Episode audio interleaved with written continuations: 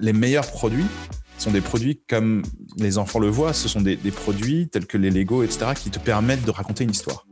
Si un produit est bien fait, à la fin, ton utilisateur va pouvoir raconter une histoire, euh, pas que dessus, mais avec. Et c'est pour ça que j'ai commencé à faire cette analogie-là. Les meilleurs product managers, en fait, sont les enfants, et souvent on l'oublie. Sans le vouloir, ils s'imaginent un monde, ils ont une vision, ils utilisent des méthodes qu'ils ont apprises sur d'autres sets avant. Ils utilisent toutes les pièces qu'ils ont, même si c'est pas exactement les mêmes. Et le but n'étant pas de, faire la copie conforme de leur vision, mais vraiment de construire un produit avec lequel eux, ils sont capables de raconter une histoire et de jouer. Et c'est là où, où l'analogie est née. Hello à tous et bienvenue sur Product Squad, le podcast et la communauté des product managers. Je suis Axel Souria et ensemble, nous découvrons une semaine sur deux avec mes invités l'univers produit. On découvre à travers leur parcours et témoignages les clés pour mieux comprendre le métier de PM, ce qui fait un bon PM et la réussite d'un produit. Aujourd'hui, j'accueille Clark Shahid, Head of Product chez l'entreprise Kapler. Salut Clark, merci de prendre le temps de discuter avec nous aujourd'hui. Comment ça va? Très bien, merci euh, de me recevoir Axel, c'est un plaisir. On s'est parlé euh, en fin d'année dernière et puis on s'était dit que ça pouvait être super sympa de discuter un petit peu de, de product dans, dans l'univers B2B et puis de, de ton parcours euh, dans une sphère, on va dire, qui n'est pas forcément hyper connue. Avant d'aller un petit peu plus loin sur ce sujet, est-ce que tu nous dis déjà, tu es originaire d'où et quelles sont tes passions? Alors moi, je viens de Paris et même si j'ai fait la, on va dire, quasi-totalité de ma carrière à l'étranger. Euh, je suis revenu à Paris il y a un an et demi, euh, vraiment pour, me poser. Et euh, mes passions, dirons-nous, ce sont tous les sujets qui sont liés à la créativité, en l'occurrence le design, l'architecture, le design industriel, mais aussi tout ce qui est lié à l'histoire, hein, l'histoire des villes, l'histoire de la construction. Donc vraiment tout ce qui est lié à la construction. Et parmi cela, d'ailleurs, les Lego. Ok, j'ai l'impression qu'on va parler de Lego aujourd'hui, c'est très bien. Euh, et, pour en être là où tu es aujourd'hui, tu as eu quoi comme parcours? Euh, Un parcours un peu atypique. Euh, moi, j'ai commencé en tant que géologue. Et c'est pour ça que je. Je pas encore discuté avec des product managers qui, qui avaient fait géologie. Euh, c'est euh, la géologie t'apprend beaucoup de choses sur la façon dont tu, euh, tu vois le monde et la façon dont tu imagines en fait les choses. C'est un, un, un, boulot ou un job où tu dois être très créatif parce que tu vois rien. Hein. tout ce que tu vois, c'est vraiment la surface de la Terre. Ouais. Et donc c'est vachement, c'est vachement pratique. Donc j'ai commencé comme ça et après j'ai fait, j'ai touché en fait à toutes les, tout le cycle du produit dans mon ancienne compagnie où j'y ai resté 10 ans, qui s'appelle Schlumberger. J'ai touché à la fois du sales, du marketing, puis du product management. Et, euh, j'ai l'idée euh, pendant 3-4 ans euh, leur product management à travers l'Europe et, l'Amérique du Nord. C'est pour ça que j'ai eu la chance de beaucoup voyager et de rencontrer beaucoup de différentes cultures et de voir aussi comment on construit le produit à l'étranger. Donc, ce qui, est, assez intéressant. Super. je dis ça sur la géologie, c'est pas forcément vrai. En fait, là, je me rends compte. en fait, quand je vivais au Royaume-Uni, euh, j'ai rencontré plein de gens qui, euh, quand ils étaient à la fac, ont soit fait géologie ou soit fait géographie. Et en fait, je me suis rendu compte d'un truc dans le, dans le cursus euh, britannique, c'est que typiquement, les gens vont à la fac pour faire des études supérieures et ils savent déjà que aller à la fac, c'est pas tellement ce qui va décider de, du métier que tu vas faire après, c'est surtout pour aller forger la pensée et forger son caractère. C'est-à-dire, oui, euh, moi je connais, je connais pas mal de gens euh, qui ont fait, euh, tu vois, des études. Genre, là, je pense à quelqu'un en particulier qui a fait biologie moléculaire et ensuite il a été bossé en finance. C'est, très commun dans les pays anglo-saxons. ayant moi-même vécu comme toi en Angleterre pendant presque 7 ans, un peu moins, 6 ans. Euh, euh, j'ai aussi vu ça et quand j'enseignais dans les universités euh, anglaises, ça se voyait. Et c'est une culture très ouverte où en fait, tu sais que le job que tu vas faire n'est en, en, rien lié à ton diplôme, sauf si c'est un truc vraiment très spécifique ou, par exemple, tu es, un avocat. Mais sinon, c'est vraiment juste pour t'apprendre à réfléchir. Ce sont des méthodes, en fait, ça te donne des méthodes d'apprentissage de la réflexion et de la façon dont tu vas approcher un problème. Merci pour, merci pour ce petit tracé de comment t'en es arrivé là et, du, coup aujourd'hui tu es head of product chez Kapler. Est-ce que tu nous dis que fait Kapler Quelle est cette boîte dont je pense peu d'entre nous, en tout cas peu d'auditeurs de, de, Product Squad ont dû entendre parler? Alors, premièrement, si tu me permets, je vais juste corriger la prononciation. C'est Kepler. Kepler, euh, d'accord. C'est alors Kepler, c'est une compagnie qui a été fondée en 2014 par euh, Jean Meignier et François Cazor. Elle est complètement bootstrappée, c'est-à-dire qu'elle euh, n'a jamais été, elle n'a jamais eu un funding extérieur de aucune VC. Et ce que nous faisons à Kepler, c'est traquer en real time, vraiment en temps réel, tout le mouvement et les flux de matières premières dans le monde. C'est très important pour nos marchés financiers, c'est très important même pour nos vies euh, de tous les jours, même si les gens ne le savent pas. Mais quand par exemple euh, ils mettent du pétrole dans leur voiture ou ils mettent euh, du charbon dans leur barbecue, etc. Eh ben, nous arrivons à traquer le mouvement de ces matières premières depuis le moment où elles sont produites par des compagnies telles quelles ou au moment où elles sont vendues ce sont souvent, euh, nos utilisateurs sont souvent des analystes ou des traders des marchés financiers, mais aussi euh, des traders énergétiques. Euh, ou même dans, le système agricole, des traders de tout ce qui est matières premières agricoles ou even or, qui typiquement ont besoin de ces informations pour pouvoir s'assurer qu'on a un marché de ce qu'on appelle la supply et la demande, c'est-à-dire la production et la demande, qui est assez balance, balancé et équilibré, de façon à ce qu'on puisse euh, répondre aux besoins du marché. Et donc voilà, on a besoin des, outils de transparence et c'est ce que Kepler profite. Quand tu m'as corrigé, je, me suis dit, mais il y a un lien avec la loi de Kepler ou pas? Euh, Pas du tout. Euh, j'ai posé la même question quand j'ai été embauché et en fait, euh, c'était, c'est juste que les deux fondateurs trouvaient ça cool. Et d'ailleurs, si vous regardez le logo, en fait, c'est un cercle concentrique où les, il y a, y, a, y a, plein de, de, lignes qui, qui vont jusqu'au centre et c'est juste pour, pour, montrer que c'est la transparence et le flow euh, qui va au centre. Même si le logo en soi, il ressemble beaucoup à, à, des orbites.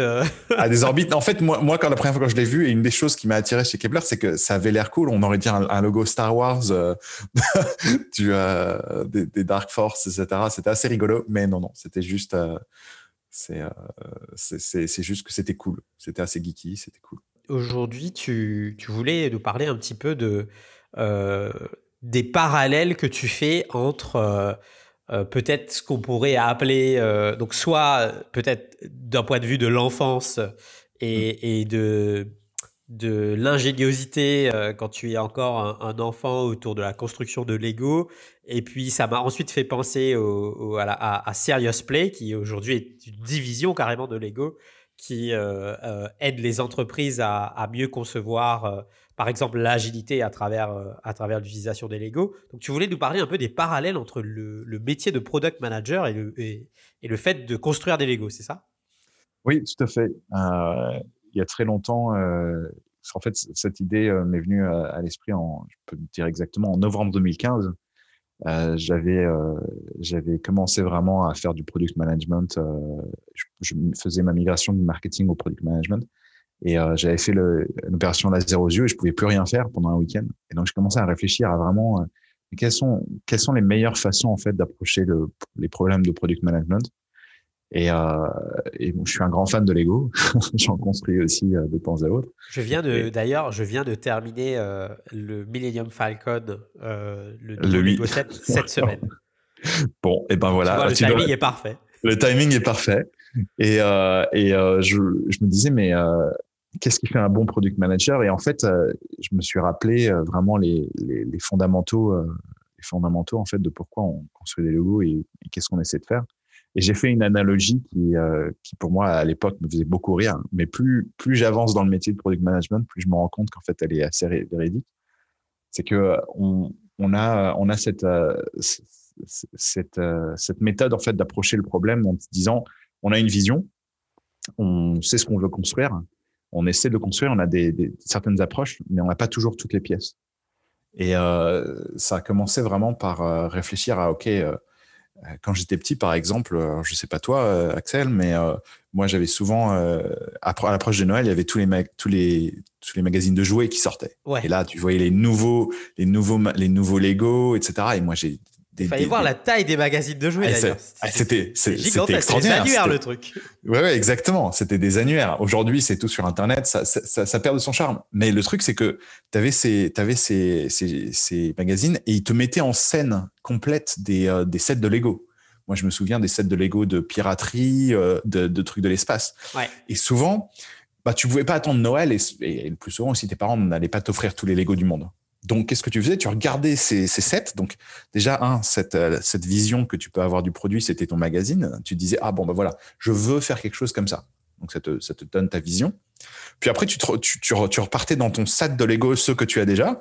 Déjà, tu détruisais tous tes sets parce que tu disais, bon, ben, je veux construire ça. Donc, euh, tu, mets, tu mélangeais tout. Donc, euh, tu avais un quart des pièces qui pourraient fitter sur le set que tu voyais sur le magazine. Tu avais un autre quart qui était complètement différent. Tu sais, c'est les genres de pièces qui sont roses, jaunes, les trucs, tu, sais pas forcément quoi mettre. Et puis, tu avais, avais, ceux où tu disais, bon, je sais qu'il me manque cela, bon, ben voilà, je vais, je vais avancer dessus. Tu avais justement, euh, t'as pas de manuel, donc tu sais juste que euh, dans le passé, tu as pu réussir à construire quelques trucs comme ça parce que ben, dans tes autres sets, tu as pu, as pu construire quelque chose. Tu as aussi toute ton imagination qui est ouverte et souvent, euh, ton, ton produit final, d'ailleurs, ressemble un peu au produit que vous avez vu dans le magazine. Mais en, soi, ton, ton, bateau de pirate est devenu un bateau de pirate intergalactique qui, euh, typiquement, euh, euh, avec lequel tu peux te construire une autre histoire, etc. Mais tu en es tout aussi content. Et tu arrives à vraiment à construire une histoire dessus. D'ailleurs, les meilleurs produits sont des produits comme les enfants le voient, ce sont des, des produits tels que les Lego, etc., qui te permettent de raconter une histoire. Si un produit est bien fait, à la fin, euh, ton utilisateur va pouvoir raconter une histoire euh, dessus, et avec plutôt, pas, que dessus, mais avec. Et, euh, c'est pour ça que j'ai commencé à faire cette analogie-là. De les meilleurs product managers, en fait, sont les enfants, et souvent on l'oublie. C'est que sans le vouloir, ils s'imaginent un monde, ils ont une vision, ils utilisent des méthodes qu'ils ont apprises sur d'autres sets avant, ils utilisent toutes les pièces qu'ils ont, même si c'est pas exactement les mêmes.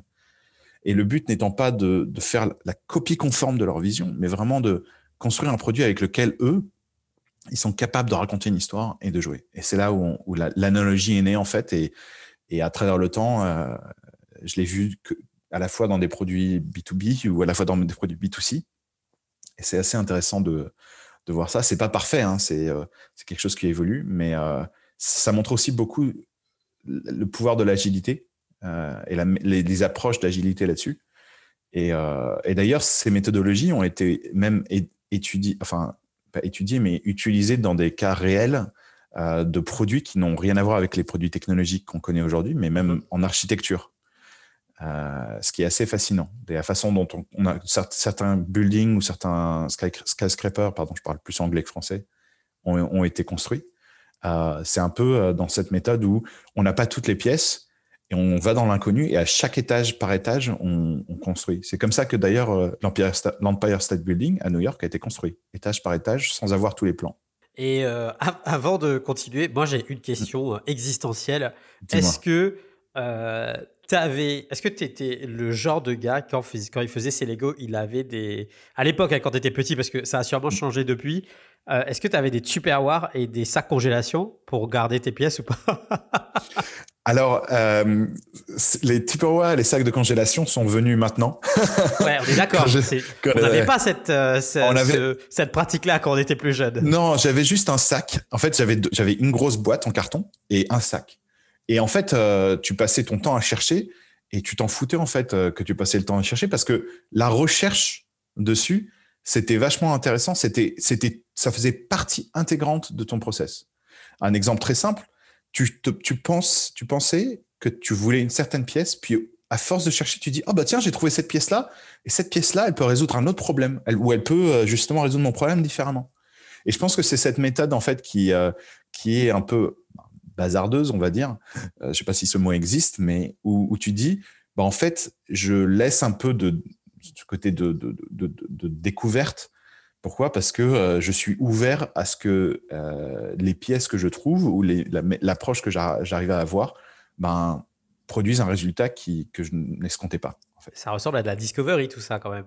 C'est de la, vraiment, c'est de la très grosse discovery. C'est vraiment, ah bah tiens, j'essaie tout, ah bah tiens, j'essaie ça, et puis ça marche pas, bon ben j'essaie. C'est le MVP Mais au niveau, ça durait des minutes. Hein. C'est le MVP qui dure une minute à construire. Ouais. et c'est vraiment difficilement faire plus agile que ça.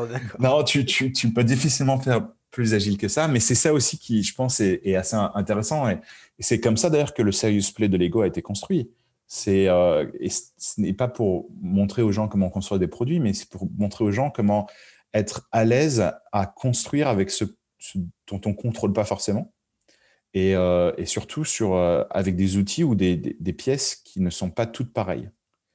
Et, et, c'est là la difficulté un bon produit, de mon expérience, n'est pas un produit qui a été fait de toutes pièces parfaitement depuis le début.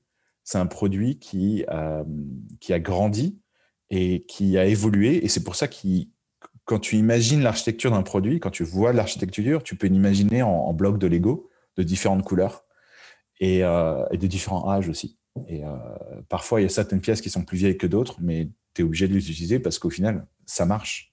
Et donc, c'est pas une question de oh, je veux tout nickel, euh, exact. C'est plus comment je vais faire pour euh, justement agencer ces pièces-là pour les faire marcher. Et c'est assez intéressant euh, là-dessus. Mais c'est l'agilité à, très haute fréquence. Tu nous parles du magazine de jouets qui est un peu ta capacité à te projeter, c'est ta vision produit. Comment tu fais pour passer de la vision au produit justement? Alors, ben, c'est un peu ce, côté discovery dont on parlait juste un, peu avant, de recherche. Tu vas, quand je me mets dans mon état Clark petit, euh, qu'est-ce que je faisais? C'est que je regardais quelles, étaient les pièces que j'avais déjà. Euh, est-ce que bon, je connaissais tous mes sets de Lego, donc c'était pratique, mais euh, je me disais bon ben, par exemple, si je prenais le bateau comme ma vision, je savais que les fenêtres à l'arrière, je pouvais pas les faire, mais j'avais des trucs de, de, de, vaisseaux spatiaux qui, qui étaient verts, et, donc je pouvais les mettre comme fenêtre à l'arrière du bateau. Mais qu'est-ce que tu fais? C'est tout simple, c'est tu, cherches, tu cherches ce que tu peux faire, tu essaies.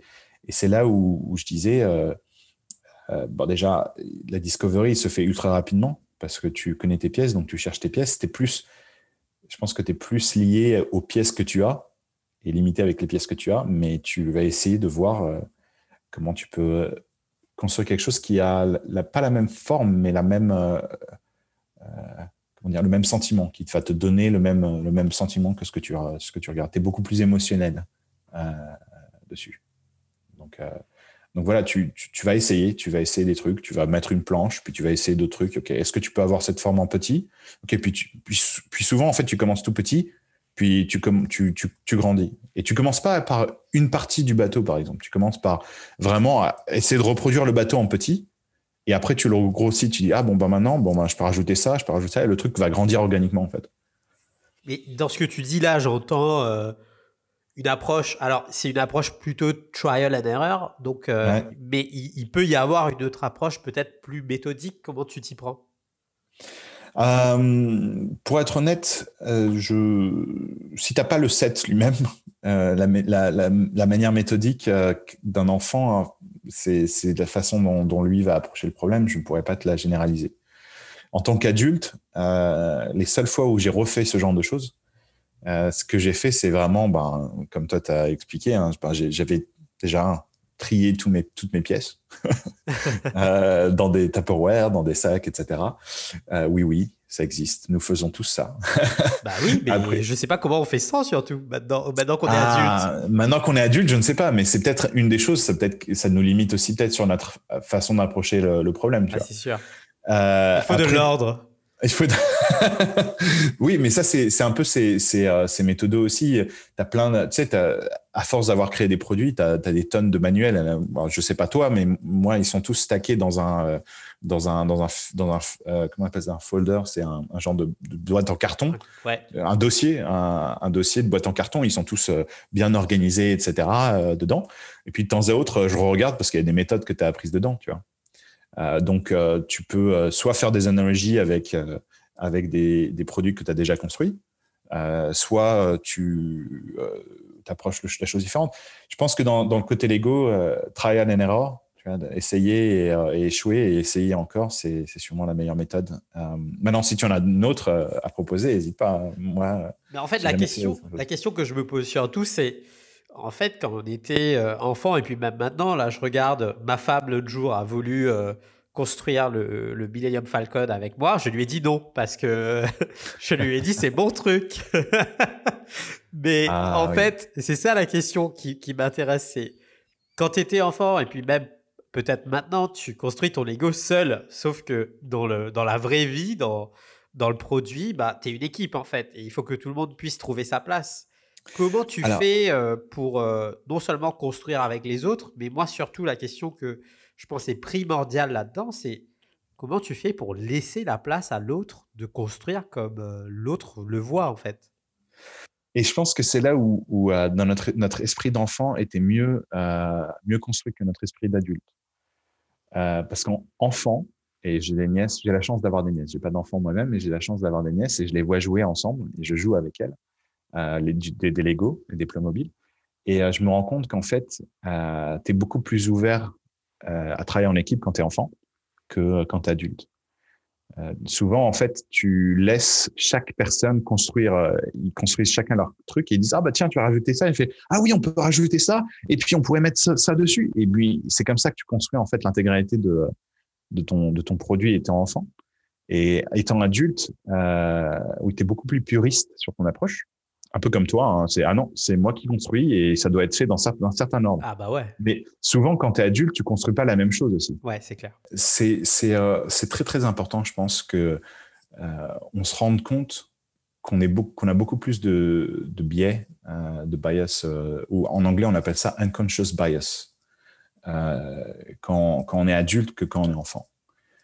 Euh, on accepte mieux, un enfant accepte mieux les idées euh, d'un autre enfant quand ils jouent ensemble, parce qu'ils ils se sont mis dans le monde et ils mettent en fait les règles directement, ils, ils set up très clairement le monde dans lequel ils sont. Alors, je sais pas si, si tu te souviens enfant, mais moi, j'ai des frères et sœurs. Et quand, quand on jouait ensemble, on se mettait d'accord, on fait Ah ouais, oh, on, on, sera dans le Moyen Âge euh, et euh, on sera des pirates ou on sera dans le Moyen Âge et, euh, et on aura des vaisseaux spatiaux, des, des, des, des, vaisseaux spatiaux et, et on voyagera à travers le temps. Ah ouais, vous étiez organisé quoi. Ah non, non, mais grave, parce que tous les enfants, tu check, c'est ah oui, mais on fait ça et, puis et puis moi je fais ça et puis moi et toi tu fais ça et on, se donne des rôles. Et en fait, ça c'est ça t'apprend vachement quand tu observes les enfants jouer au Lego, ils se donnent des rôles et ils mettent ils, se mettent en scène et après c'est pour ça qu'ils arrivent à jouer ensemble c'est qu'ils construisent l'histoire de façon à ce que ils construisent leur Lego set sans manuel, mais euh, pour eux ça a un sens. Et c'est eux euh, aussi les utilisateurs. C'est à la fois euh, les constructeurs et les utilisateurs de leurs produits. Mais euh, c'est ça qui, qui, est assez fascinant, c'est qu'après tu, tu, reçois un produit qui pour eux fonctionne. Pour toi, si t'as pas le contexte, tu comprendrais pas forcément. Mais pour eux, ça a un sens. Et, euh, et, je pense que dans la collaboration en tant que product manager, ce qui est vachement important, c'est de mettre ce contexte dès le début. Si chaque équipe, en fait, construit juste une partie, mais ne comprend pas pourquoi ils la construisent, et vraiment qu'est-ce qu'ils essaient d'avoir, et donc ce contexte, cette histoire autour du produit, et c'est là où, en fait, euh, euh, le, produit, il y, a, quelque chose qui va, la collaboration ne va pas fonctionner. Et c'est là où le travail en amont de clarité euh, de message, une vision claire, une vision simple surtout, et que les gens comprennent c'est quel est leur rôle dans cette vision. Euh, c'est là où la collaboration fonctionne. Et c'est comme ça en fait que, en regardant des enfants, en regardant mes nièces, en regardant les enfants de, de, mes amis, et en me regardant moi-même en tant qu'enfant quand j'étais petit, euh, ça fonctionnait. Je me souviens, on, on, construisait souvent des robots qui se battaient entre eux avec mon frangin. Et, euh, et, on se disait, bon, bah voilà, on a le droit à ces pièces-là. Et d'ailleurs, on, faisait des jeux où, où, on se partageait les pièces de manière très aléatoire. Et puis on reshuffle après chaque bataille et on, et on recommence. Mais ce sont des règles. Dès qu'on met les règles en place euh, et qu'on est clair sur ce qu'on essaie de faire, euh, c'est là où la collaboration vraiment euh, avance. Moi, je suis typiquement le, le joueur de Lego. Je prends le manuel la première fois, je prends le manuel, je construis exactement comme c'est indiqué dans le manuel. Une fois que c'est construit comme c'est dans le manuel et que j'ai réussi euh, cette tâche, on va dire, ce premier goal, je fais OK, je suis très content, je prends mes petites photos et après je, je détruis et je reconstruis comme moi je veux reconstruire. Et c'est là où des fois tu tombes sur des configurations hyper intéressantes, c'est-à-dire tu as acheté le Lego le Lego set Millennium Falcon, mais tu peux construire plein d'autres vaisseaux avec le même set. Tu peux faire, tu peux faire même trois ou quatre vaisseaux avec le même set. C'est ça. Et, et c'est ça le, pouvoir du, bah, du Lego, mais aussi de, de n'importe quel produit. Et souvent on l'oublie. C'est que un produit, j'ai une, une, une, approche du produit qui est très simple. Un bon produit ne meurt jamais. C'est très simple. Il est, il est toujours. C'est un peu comme en chimie. C'est la, la, loi de la thermodynamique. Je ne sais pas si tu te souviens de tes cours de chimie. rien, rien, ne, rien, ne, rien ne se perd, rien ne se crée, tout se transforme. Et c'est exactement pareil en Lego et en produit. Euh, tu ne perdras jamais un code, tu peux peut-être le jeter, mais la méthodologie que tu as apprise pour construire cette partie de ton produit, tu peux la réutiliser autre part. Euh, un bon produit ne meurt jamais un bon produit, justement, se périne à travers le temps et à travers d'autres produits. Parfois, tu peux retrouver des méthodes ou des. Euh, regarde, je vais faire un exemple simple. Tinder, le côté du je swipe droite, je swipe gauche, maintenant, tu les retrouves dans toutes les apps. Pourtant, c'est un truc qui est. On se dit aujourd'hui, mais c'est trivial. Mais à l'époque, ça n'était pas démocratisé. Tu vois et, euh, et, quand ça s'est démocratisé, bon, bah, c'est un bon produit. It does the job. Ça fait le job. Et ben, c'est pareil pour les Lego les Lego, quand tu as un bon, un bon set, tu peux le, tu peux le, le, ce qui est bien, c'est que tu peux le, le, casser en plusieurs parties, construire plein d'autres sets, mais revenir reconstruire le même produit. Et il fonctionnera toujours, il te donnera toujours autant de plaisir. D'ailleurs, la chose qui est bien euh, dans, le, dans les Lego, c'est que, euh, et dans le concept de construction des Lego, c'est qu'en fait, c'est pas tant l'objet fini qui est fun pour les adultes, c'est la construction qui est fun. Ouais, moi j'étais accro à la construction, c'est un truc de malade. Exactement. Et, tout, et ça, c'est un trait de bon product manager d'ailleurs. Parce que les bons product managers, eux, c'est pas le produit fini. Ils ne s'extasient jamais devant le produit fini. Au contraire, c'est généralement ceux qui dénigrent le plus le produit fini. Un bon product manager va, va jamais être content. Il va continuer à construire son produit et à essayer de le modifier. Des éternels euh, mécontents, ouais. Voilà, les éternels mécontents du produit. Et, et quand tu es enfant, tu construis ton, ton, ton, Lego, tu joues avec, mais tu le déconstruis et tu construis quelque chose d'autre après. Hein. Il a un, temps de vie qui est assez court. Et c'est pareil pour nous, adultes. Hein. Et là, en fait, dans ce que tu dis, je, y a, y a, ça, ça, ça m'interpelle parce que il y a, y a d'autres trucs euh, qui me posent problème parce que, tu vois, cette semaine, j'ai terminé mon Millennium Falcon eh ben, j'avais tout bien mis, euh, tu sais, euh, euh, tu, peux, tu peux imaginer, j'ai un grand tapis dans mon salon, mm. donc je m'étais installé, j'avais posé tous mes trucs, et puis j'avais une petite, un petit ramequin dans lequel je mettais toutes les pièces que j'avais pas utilisées. Sauf que au bout de 10 étapes, eh ben, les pièces que j'avais pas utilisées, elles commençaient à, s'entasser. Enfin, il y en a, y en a pas des masses non plus, hein, mais mm. je sais pas, il y a bien 20 pièces, mais elles sont toutes petites. C'est en général des pièces qui sont toutes petites. Et je suis là, j'arrive à la fin et je me dis, mais qu'est-ce que j'ai fait? Non, mais surtout, mais est-ce que j'ai oublié un truc? Parce que quand tu arrives à l'étape 10 du Millennium Falcon, il y a des étapes intermédiaires. Si tu veux les retrouver, il faut défaire tout le truc, quoi. Et comprendre où est-ce que tu as oublié de mettre ces trucs-là. Comment tu gères ça dans le produit? Ça, c'est un truc assez marrant. Quand tu construis un produit pour de vrai, tu, tu, tu gères pas ça. Parce que tu sais pas. Vu que on te donne pas toutes les pièces à l'origine et que tu es obligé de les construire et que tu es obligé d'utiliser d'autres pièces, tu sais jamais si tu as oublié une pièce dans ton produit. Généralement, ce qui arrive, c'est que tu, quand tu le construis fini, j'entends, euh, tu sais pas que tu as oublié forcément une pièce. C'est que quand tu commences à tester et à vraiment le mettre dans les mains de l'utilisateur que tu dis, oh, il y a un truc qui marche pas là. C'est là où les bugs arrivent. Alors là, tu as un bug. Voilà. Ta, pièce manquante du Millennium Falcon étape 7, euh, c'est ton bug à toi, Axel. Donc, euh, comment tu fixes ce bug?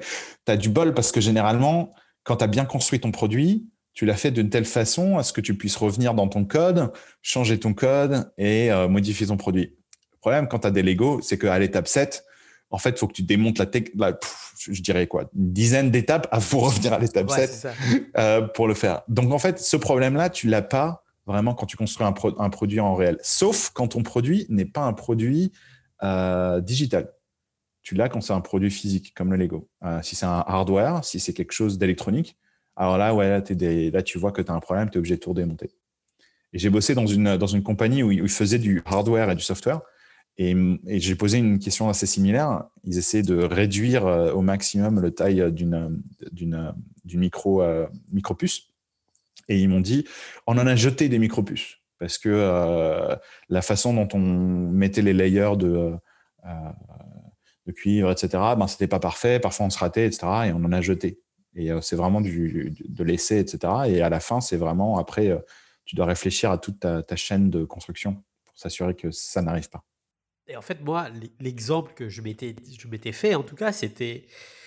Des fois, ça arrive, euh, enfin, moi, ça m'est déjà arrivé, en tout cas, euh, dans, dans mes expériences passées, que tu construises un produit ou une itération d'un produit, que tu releases et que les gens euh, ou un segment commencent à utiliser.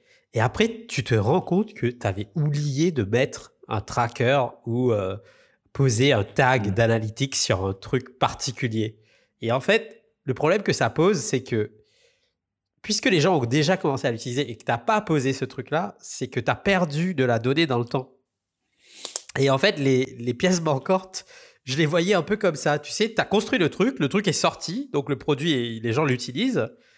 Mais dans cette itération-là, tu n'as pas posé euh, le tag sur tel tel parcours et du coup, tu collectes pas de données. Et puisque tu te rends compte que après, ben, c'est quasiment impossible. Enfin, c'est impossible de récupérer la data d'avant parce que le tag n'était pas posé. Donc, tu, tu pourras jamais. Enfin, c'est perdu, quoi. Tu pourras jamais savoir. Eh bien, c'est. Euh, c'est. Enfin, il faut, faut, juste avancer. Euh, c'est très frustrant. Tu es, généralement très énervé contre toi-même. et euh, tu as envie de te dire mais comment j'ai pu être aussi bête? Mais comment j'ai pu être aussi bête? Pourtant, j'étais sûr. Moi, ça m'est arrivé. C'était pas. J'avais une histoire un peu comme, comme la tienne, mais c'était pas sur Analytics mais on avait oublié, on avait changé. C'était une ligne de code. On avait changé une ligne de code et on l'avait, on l'avait oublié. On n'avait pas fait gaffe en fait qu'on l'avait changé. On n'avait pas mis les tests en fait pour s'assurer que c'était ça en plus. Il y avait pas, il manquait des tests. On a réalisé le produit et là le client nous a rappelé et fait euh, bon ben nos volumes ont complètement changé. On faisait des volumes, on faisait des calculs de volume. Et, euh, et c'est super important pour l'économie, pour euh, l'économie de la compagnie pétrolière en l'occurrence, et c'était complètement faux. Et en fait, on a mis 15 euh, jours à se rendre compte euh, qu'il y avait ce problème-là, qui est un problème catastrophique. Dans notre cas, c'était vraiment un problème catastrophique. Et on a dû déjà, un, s'excuser. De deux, en plein, en plein milieu de vacances d'été en Norvège, euh, où mes développeurs étaient, où généralement il n'y a plus personne, en, juillet, il n'y a ah plus personne. C'est clair. Ah, c'est un bordel monstre quand tu n'as plus tes développeurs, etc. Et essayer de fixer le, le, truc. Et la seule chose à faire, c'est, un, assumer qu'il ben, y a une erreur comprendre pourquoi, s'assurer que dans le futur, tu ne la fasses pas. Donc vraiment, euh, avec ton équipe, faire une rétrospective, comprendre ce que tu fais. Et puis, euh, et puis avancer. Et puis, si c'est un truc qui affecte le client ou affecte euh, les utilisateurs de manière générale, même non payants, hein, faire, pas de blanche. Faire pas de blanche. Mais c'est difficile. Hein, et ça arrive plus souvent qu'on pense, d'oublier quelque chose, d'oublier une pièce ou même de designer quelque chose qui en fait ne, marche pas. Parce que ça fonctionne aussi quand, quand tu designes un truc et au final c'est pas euh, c'est pas ce qu'il fallait. Et euh, ça tu le sais pas forcément euh, euh, juste après le release. Généralement tu as, tu découvres ce genre de choses six mois après. Enfin, je suis un peu large, mais plusieurs mois après ou un certain temps après, et tu dis ok bon ben maintenant comment on fait pour changer ça? Et ça devient la technical debt. Et l'autre challenge aussi que je perçois dans, dans cette construction de, de Lego, c'est que bah, quand tu es fan de Lego, du coup, au fil des années, tu as plusieurs Lego sets. Et puis, au bout d'un moment, euh, peut-être tu fais plus trop gaffe, euh, les Lego sets se mélangent, euh, tu sais plus quelle pièce venait de quel set au départ, etc. Donc, tu te retrouves avec un mélange, tu sais, ça devient le. Ça devient le, le, saut, le saut de, de Lego. Avant, c'était genre un sac ou une petite boîte. Après, graduellement, ça devient, euh, euh, tu vois, un conteneur de Lego. le truc, il est blindé de, de, pièces. Tu sais plus trop ce que tu peux construire avec ce truc-là. Euh, et après, quelqu'un t'offre un nouveau Lego. Et là, il se passe un truc, c'est que tu as ton conteneur de pièces anciennes et tu as ton, as ton nouveau set que tu viens de, de, recevoir. Du coup, là, par exemple, moi, dans mon cas concret, je pourrais construire un super euh, Millennium Falcon 4.0 euh, euh, avec plein d'autres pièces qui viennent pas du tout de ce set-là et réinventer le truc, quoi. Tu vois, je trouve ça intéressant parce que quelque part, la capacité, je fais un parallèle aussi avec deux choses. Donc, dans l'entreprise, ta capacité à trouver des personnes avec des skills qui vont pouvoir venir, entre guillemets, t'aider à construire cette version 4.0 de ton produit. Donc, je le vois d'un côté people. Je le vois aussi d'un côté stack, c'est-à-dire, mmh. tu disais tout à l'heure, un, bon produit ne meurt jamais. Et eh ben, il y a aussi des questions d'évolution de produit. C'est-à-dire, comment tu mmh. fais pour faire évoluer ton produit avec les nouveaux Lego que tu trouves? Alors, je vais te donner un exemple très concret qui vient de mon ancien boulot. Euh, où euh, j'ai eu, euh, eu la chance de manager des produits qui avaient vraiment des, âges différents. J'ai eu des produits qui avaient 30 ans, qu'on mettait à la retraite, des produits qui avaient 20 ans, qui devaient changer, des produits qui avaient 10 ans et des produits qui étaient, qui étaient même pas nés. Dans, vraiment, c'était des fœtus. On n'avait même pas fait le stage de MVP encore. Et en fait, on s'est rendu compte qu'à un certain moment, nos, produits devaient évoluer, surtout les produits les plus âgés. Ils pouvaient pas continuer, on pouvait pas continuer à, les construire et à les vendre tels qu'elles étaient. Donc, euh, on s'est dit, écoutez, euh, on a le choix. Soit on essaie de, de faire toute la réarchitecture de cela. Et donc, tu dois t'imaginer que c'est pas le Millennium Falcon que tu as. C'est l'étoile noire puissance 10 euh, avec vraiment le level de, détail de l'étoile noire que tu peux pas avoir que si tu es un master builder, tu vois. c'est le truc qui fait pas, il fait pas une, un mètre carré, non, non, il fait un immeuble entier. donc ça, c'est ton produit de 20 ans. Hein, et ben, tu te rends compte qu'en fait, euh, quand tu veux construire ton nouveau produit, bah, tu n'as pas besoin vraiment de toute la tech stack, qui est un peu vieille d'ailleurs, euh, mais tu as besoin des concepts. Donc là, dans ces cas-là, tu prends plus des concepts ou des méthodes que tu as utilisées. Nous, ce qu'on devait utiliser, c'est on a pris les algorithmes. Il y avait énormément d'algorithmes. C'était un, outil très scientifique. Donc, on a pris des algorithmes et on les a transposés. on les a réécrits ou updatés si l'écriture de l'algorithme pouvait être un peu plus élégante on les a updatés, on, les a réintégrés dans un système plus euh, cloud native avec des techs euh, un peu plus nouvelles euh, sur Google et sur Azure, alors qu'à l'origine, c'était du C++ on-prem sur ton desktop, tu devais l'installer, etc. Tu vois. Mais ce qu'on a pris, c'était des concepts, des, concepts scientifiques, des concepts d'algo qui font en fait, qui sont en fait la valeur même pour laquelle les clients utilisaient le produit plus que euh, la façon dont, il a été euh, construit. Tout le reste, tout ce qui est tout le rapport en fait, c'est un peu comme ça. Si, si, tu connais, tu connais le film d'Iron Man, je suppose que Tu, dois beaucoup aimer. Yes.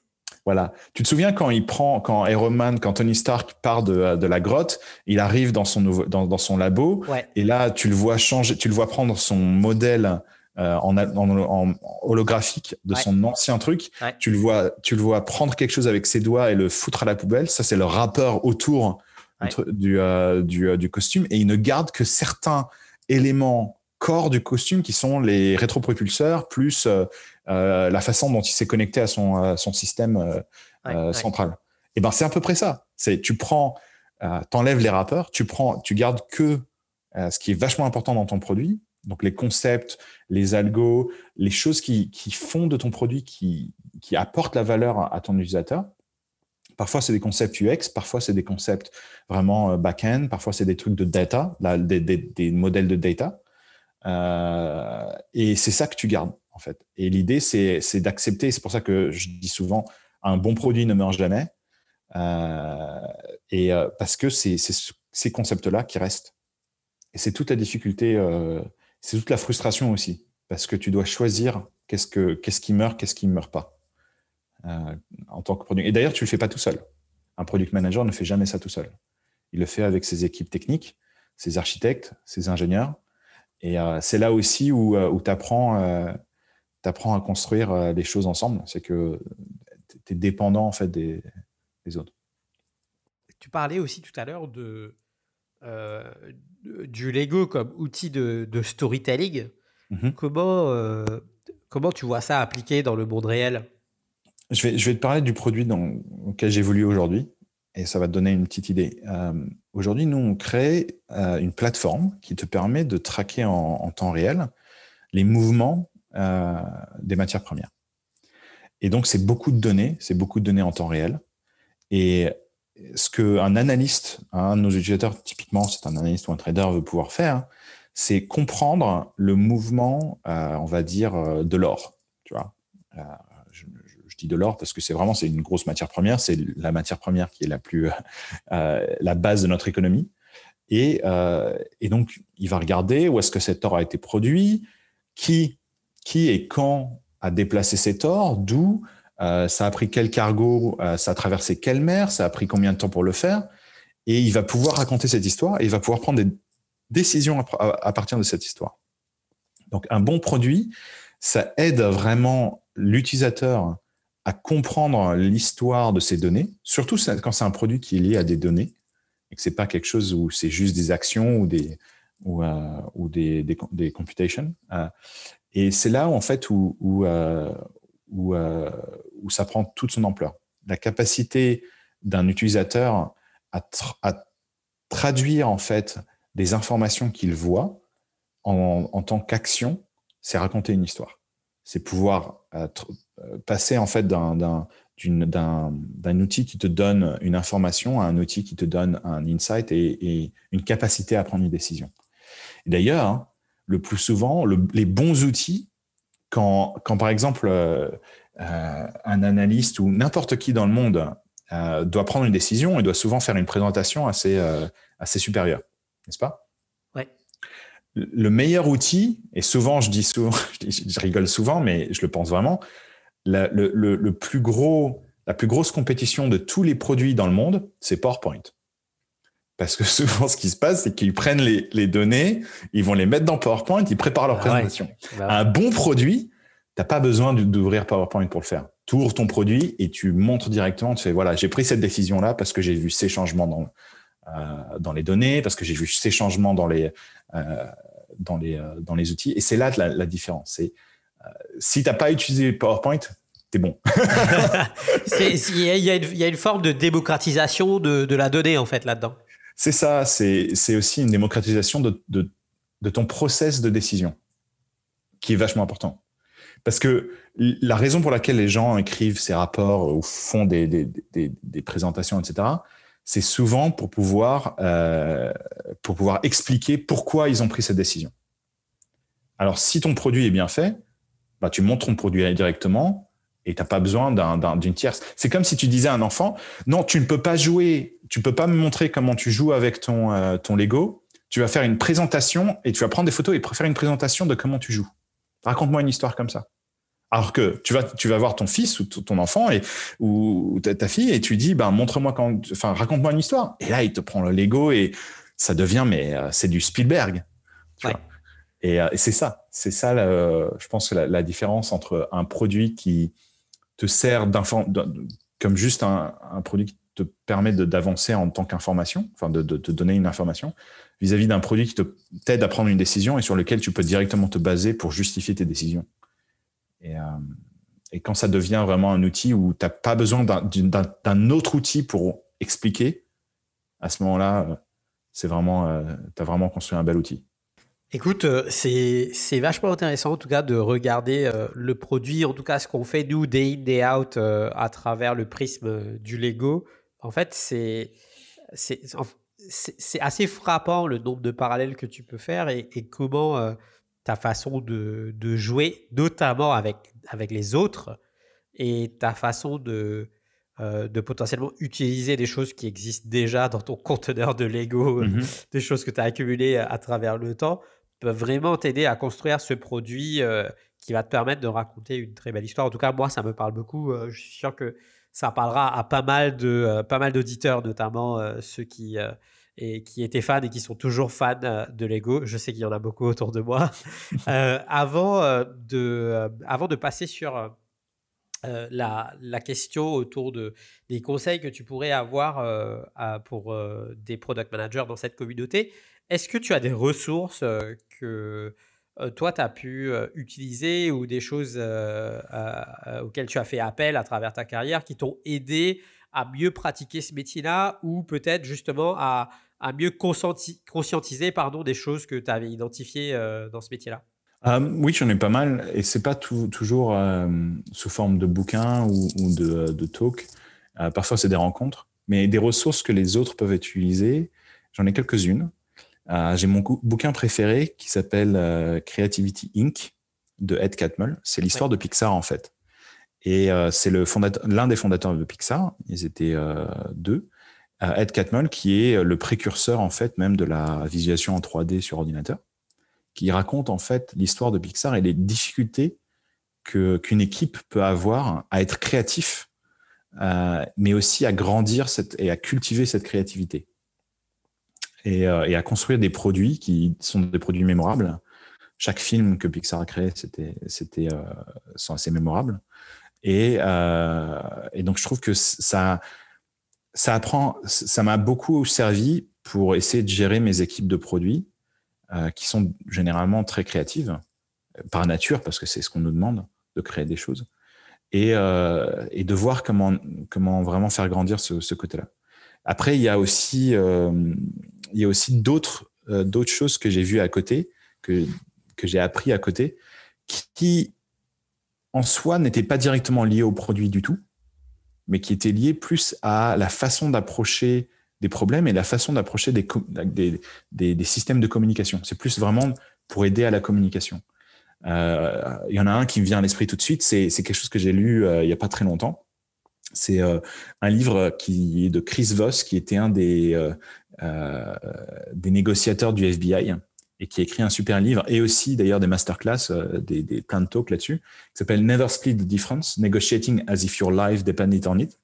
Et c'est vachement intéressant parce que il, t'apprend qu'en fait, en communication et à la façon dont tu veux vendre une idée ou la façon dont tu veux approcher un problème, euh, tu dois vraiment l'approcher, euh, tu dois vraiment être très, à l'écoute, en fait, avoir être euh, ce qu'on appelle un active listener et la façon dont tu dois approcher chaque personne est différente et tu dois vraiment t'adapter à cela. Et en produit, en, product management, tu peux pas ne pas être un bon communicant. Si tu ne communiques pas bien, euh, tu n'arriveras pas à communiquer avec tes peers, mais aussi avec tes équipes dev ou avec même tes équipes sales et, et CS et, marketing. Et c'est ça, c'est un très gros, euh, très gros sujet. Donc vraiment un outil de communication qui est très outil, qui est très important. Et puis après, euh, tu as aussi euh, les trucs un peu plus euh, basiques, on va dire, ou on va dire les bases, tout ce qui est, bah, par exemple, tous les bouquins de Simon Sinek sur Start, Start with Why, The Infinite Game, où là, ça t'apprend un peu plus, ça t'aide un peu plus à regarder, ta, à te questionner sur ta stratégie, la façon dont tu vas approcher un, un, produit. Est-ce que la balance entre la tactique versus la stratégie euh, J'ai eu la chance d'avoir l'expérience dans des grosses, dans une énorme boîte et dans une petite boîte. Euh, t'approches les choses vraiment différemment quand tu as beaucoup d'argent et quand tu pas, pas d'argent du tout. En fait, tu dois gérer les choses. Et, euh, et ça te, euh, c'est vraiment, ça te fait poser beaucoup de questions en fait sur ta, ton approche sur la stratégie de manière générale. Et ce qui est important, je pense, euh, quand tu es un bon product manager et surtout quand tu deviens un head of product ou CPO ou VP product, c'est que tu vas, devoir gérer ces trois aspects du, job qui sont gérer la créativité de tes équipes et être créatif, et, mais que cette créativité en fait, elle ait un but, qu'elle rentre dans un dans un plan stratégique, on va dire, mais aussi euh, parfois que tu saches accepter que tu dois être aussi tactique, plus, euh, plus tactical que stratégique, et aussi ta façon de communiquer et euh, de collaborer avec les gens. Et donc, donc voilà, ça c'est trois des trois ressources qui me viennent en tête. J'en ai plein d'autres euh, pour ravi de les, échanger avec des gens, mais euh, mais voilà, c'est c'est assez intéressant de voir euh, de voir comment ces trois aspects-là peuvent être gérés par des équipes, etc. Pour conclure du coup notre, euh, notre épisode, tu donnerais quoi comme conseil à euh, une junior ou une personne qui souhaiterait se lancer dans le produit aujourd'hui euh, Alors je vais sûrement donner un conseil qui va choquer des gens, mais euh, je leur conseillerais pas d'essayer de devenir product manager directement. Je me suis rendu compte avec le temps que souvent les product managers qui commençaient très tôt ou qui commençaient par juste avoir fait du product management manquait énormément de la connaissance du produit et de la, du cycle de vie du produit. Et euh, je leur conseillerais de commencer par un, quelque chose qui touche au produit, mais qui n'est pas du product management, de la product creation, plutôt par exemple du product marketing ou du product spécialiste, ou euh, vraiment d'avoir ces contacts avec le client surtout. Comprendre pourquoi, pour comprendre comment gérer et comment en amont de la création on gère un produit et on gère la vie du produit avant de voir comment il est créé. Et je pense que ça aide vachement quand tu vas dans le, système de création, dans le product management, où là, tu es obligé de le créer parce que tu as beaucoup, tu acquis cette maturité des, choses que tu te dis, bon, ben, en fait, ces choses-là, euh, elles sont importantes pour nos utilisateurs, pour nos clients. Et la façon d'approcher le problème, euh, tu l'approches de manière un peu plus euh, posée, je pense. Moi, ça m'a beaucoup servi de faire à la fois du support téléphonique, du, training, du sales, du marketing, etc. Ça m'a beaucoup aidé. Et, et, souvent, c'est le premier conseil que je, donne aux juniors, c'est essayer de ne pas tout de suite commencer pur produit, parce que vous allez vous avez beau être super technique, vous avez beau être les top, les top du, top dans ce que vous faites, mais ça en reste très niche. Alors que avoir d'autres compétences et les acquérir va vous donner de la maturité dans le, produit. Et euh, l'autre conseil que je donnerais, c'est si vous, si vous devenez product manager, que ça soit euh, euh, mid-career ou junior, etc., ce que, vous, je vous souhaite, hein, c'est très, c'est très fun. Ça peut être très frustrant, mais c'est très fun. Euh, et c'est jamais fini, c'est un boulot qui n'est jamais fini. Euh, il y a quelques petits trucs qui sont très importants. Euh, premièrement, vos équipes dev, ce ne sont pas des équipes qui vous servent, ce sont des équipes qui travaillent avec vous, ce sont vos collaborateurs. Votre tech lead ou vous êtes votre engineer manager, ça doit être votre meilleur ami. Pourquoi? Parce que si vous êtes euh, in sync, eh ben, il, est capable de construire ce set de Lego que vous avez rêvé et euh, de le faire dans les temps, dans, ce que dans les conditions que vous, l'avez fait. Et après, c'est euh, ne sous-estimez pas, euh, quel que soit votre domaine, que ce soit B2B ou B2C, ne sous-estimez pas ce que les utilisateurs ne savent pas. C'est-à-dire qu'il y a plein de trucs sur lesquels vous avez, vous bossé, vous allez développer, vous avez passé des heures et des heures. Ce sont des choses qui ne se voient pas à l'œil de l'utilisateur, mais qui se sentent. Ce sont des choses qui sont aussi euh, intrinsèque au produit que vous allez créer. Beaucoup de gens pensent que ne comprendront jamais, que ce soit les sales ou les marketing, ne comprendront jamais pourquoi vous l'avez fait. Mais c'est super important parce que ça va vous éviter à long terme d'avoir de la dette technique, d'avoir euh, des, problèmes sur, euh, sur votre UX, sur, vos données. Donc, c'est vraiment des choses qui ne sont pas sexy. Les gens, généralement, ils ne trouvent pas cool de le faire. Donc, ce ne sont pas forcément des features spécifiquement, ce sont des trucs qu'il faut construire mais qui sont encore plus importants que le reste parce que c'est la base fondamentale de votre produit. Donc ne sous-estimez pas ça, ne, ne foncez pas sur oh, on veut construire une feature qui est super clean, super sexy, etc. Parfois, euh, la meilleure feature, c'est euh, c'est pas euh, un truc sur le UX, c'est c'est la fluidité de votre produit, c'est la capacité, c'est le fait qu'il crache jamais. donc c'est ce genre de choses aussi qu'il faut pas oublier. Voilà. Merci en tout cas pour ces mots de sagesse, euh, ces, ces mots de fin plein de sagesse. Merci euh, Clark d'avoir passé euh, ce temps avec nous. je te souhaite une, très belle continuation au sein de Carclair. Et puis, je suis sûr qu'on va te retrouver bientôt au, sein de la, au sein de la French Tech sur, sur d'autres plateaux, d'autres contenus. mais encore une fois, je voulais te remercier d'avoir passé ce moment avec nous et puis peut-être à très bientôt sur d'autres formats de Product Squad. Merci Axel, merci à toi et merci à tout le monde et bon courage et bonne continuation à vous tous. Si tu es encore là, c'est que l'épisode t'a peut-être plu. Merci d'avoir écouté cet épisode. Tu peux dès à présent retrouver les show notes de l'épisode ainsi que les apprentissages de mes invités, mon analyse et les contenus supplémentaires sur www.productsquad.fr. Si tu as deux minutes, n'hésite pas à me laisser un avis ou un commentaire sur Apple Podcast ou ta plateforme d'écoute préférée cela m'aidera énormément à avancer. Merci encore et je te dis à très vite sur Product Squad.